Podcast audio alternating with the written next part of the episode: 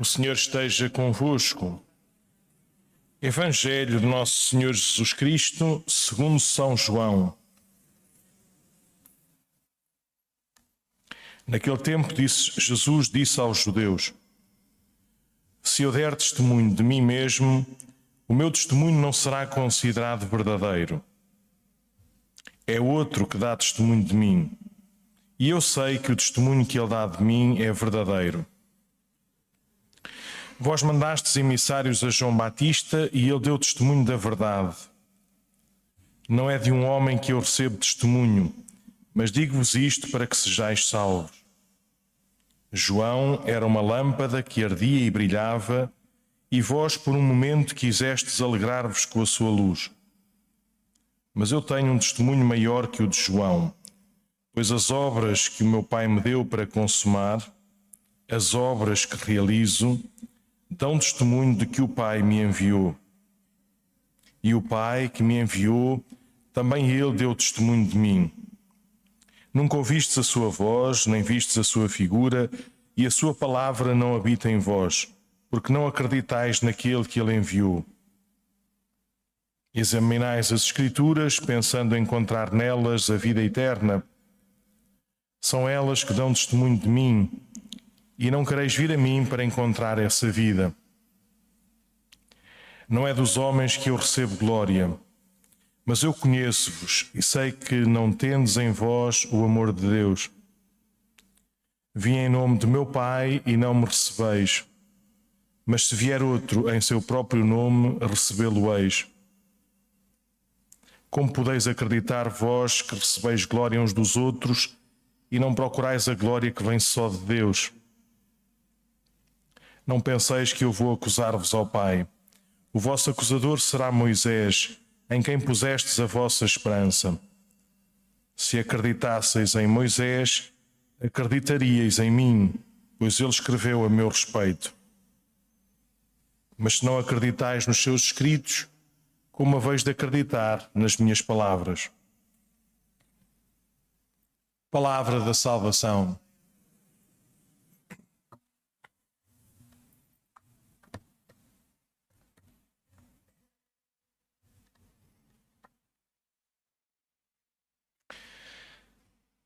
Então, depois de, daquele milagre de, de, Jesus que cura o paralítico às portas da cidade de Jerusalém, junto à piscina, Betfatá, depois de ontem ouvirmos o início desse, desse ensinamento que decorre desse gesto que anuncia a vida nova do batizado, a vida nova da fé, a vida nova em Cristo.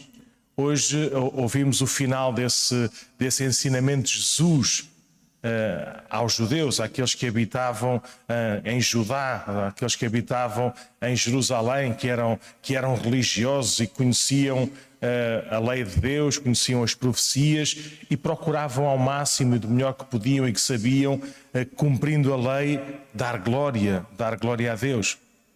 E Jesus, sabendo isso, e era para eles que ele falava, Jesus uh, anuncia-lhes, uh, ou vai-se apresentando a Ele próprio como, como o cumprimento das Escrituras e como o único a quem nós podemos dar, dar glória. E, e, e termina neste, neste, neste Evangelho, podemos fazer logo a ligação à primeira leitura. Uh, não nos esqueçamos, ser na descrição da, da, daquela aliança que Deus estabelece com, com, com o povo de saída do Egito, um, um desses primeiros grandes sinais, e o, o sinal assim, mais, mais simbólico dessa aliança, é a entrega das tábuas da lei a Moisés no Monte Horeb. E quando Moisés está, está, está no monte, uh, falando com Deus, lá na, assim como, como um amigo, de face, face a face, e a receber de Deus essa, essa aliança, esses dez mandamentos, o, o povo está tão feliz, tão contente de ter saído finalmente da escravidão do Egito, que precisa de construir uh, uma imagem que, que, possa servir de, de, de, catalisador ou de orientador dessa, dessa felicidade e dessa glória. E constrói o tal bezerro de ouro esse, esse, esse, esse, ídolo, segundo aquilo que eles também teriam aprendido durante tantas gerações num, num povo estrangeiro. E, e, aqui ouvimos aquele diálogo de Deus que vê, que conhece o coração do povo e, e diz, assim, de uma maneira muito, muito humanizante, por assim dizer, ou desumanizante, muito à nossa maneira, se quisermos, não é? Um, a dizer: olha, já chega, não, o que é que dá para fazer mais? Uh, o que é que, como é que é possível? Não é? uh, daquilo que eu faço e depois o, o povo volta-se contra mim, dizendo, não há hipótese, não vale a pena. E aqui este, este livro do Êxodo aparece ou apresenta Moisés como o poderoso intercessor junto de Deus. E que cada profeta também é isso. Não é? Mas uh, não que Deus precise de grande intercessão, não é? porque nos ama antes e depois e durante, mas porque de facto uh, esse amor em nós nem sempre o, acolhemos, nem sempre o, reconhecemos. Então aqui aparece Moisés como o poderoso, se quisermos, advogado do povo e diz a Deus: Já viste o que é que vão dizer de ti e do povo? Então ele fez-los sair da terra do Egito para morrerem no deserto. Ah, não faz sentido, vá, tem lá um bocadinho mais de paciência. Desculpem este, este, este tom assim um bocadinho mais, mais uh, simplório. Uh, e Deus lá ouve a voz de Moisés e, e perdoa o seu, o seu povo. É este Moisés que tem esta marca, que tem este sinal na tradição do povo de Israel, que Jesus vai dizer que é o acusador. Aquele que é sempre conhecido como o que intercede, o que traz de Deus a aliança, o pacto, aquele que guia o povo com paciência, tanto quanto, mas com paciência, dessa libertação do Egito até à terra prometida. É esse que, que dá a conhecer uh, a lei, né, os mandamentos de Deus. É esse que Jesus depois o, o apresenta aos seus ouvintes como o acusador. Recebestes a lei de Moisés, que aponta para mim. É. Os, seus, os seus escritos anunciam a minha vida, vinda, preparam é? Este, este acolhimento do povo para esta uh, final, se quisermos, e finalizada libertação, verdadeira libertação. Então, e, e vocês que deviam acreditar em Moisés, não acreditam, não acreditam em mim. Por isso, Moisés será o vosso, o vosso acusador.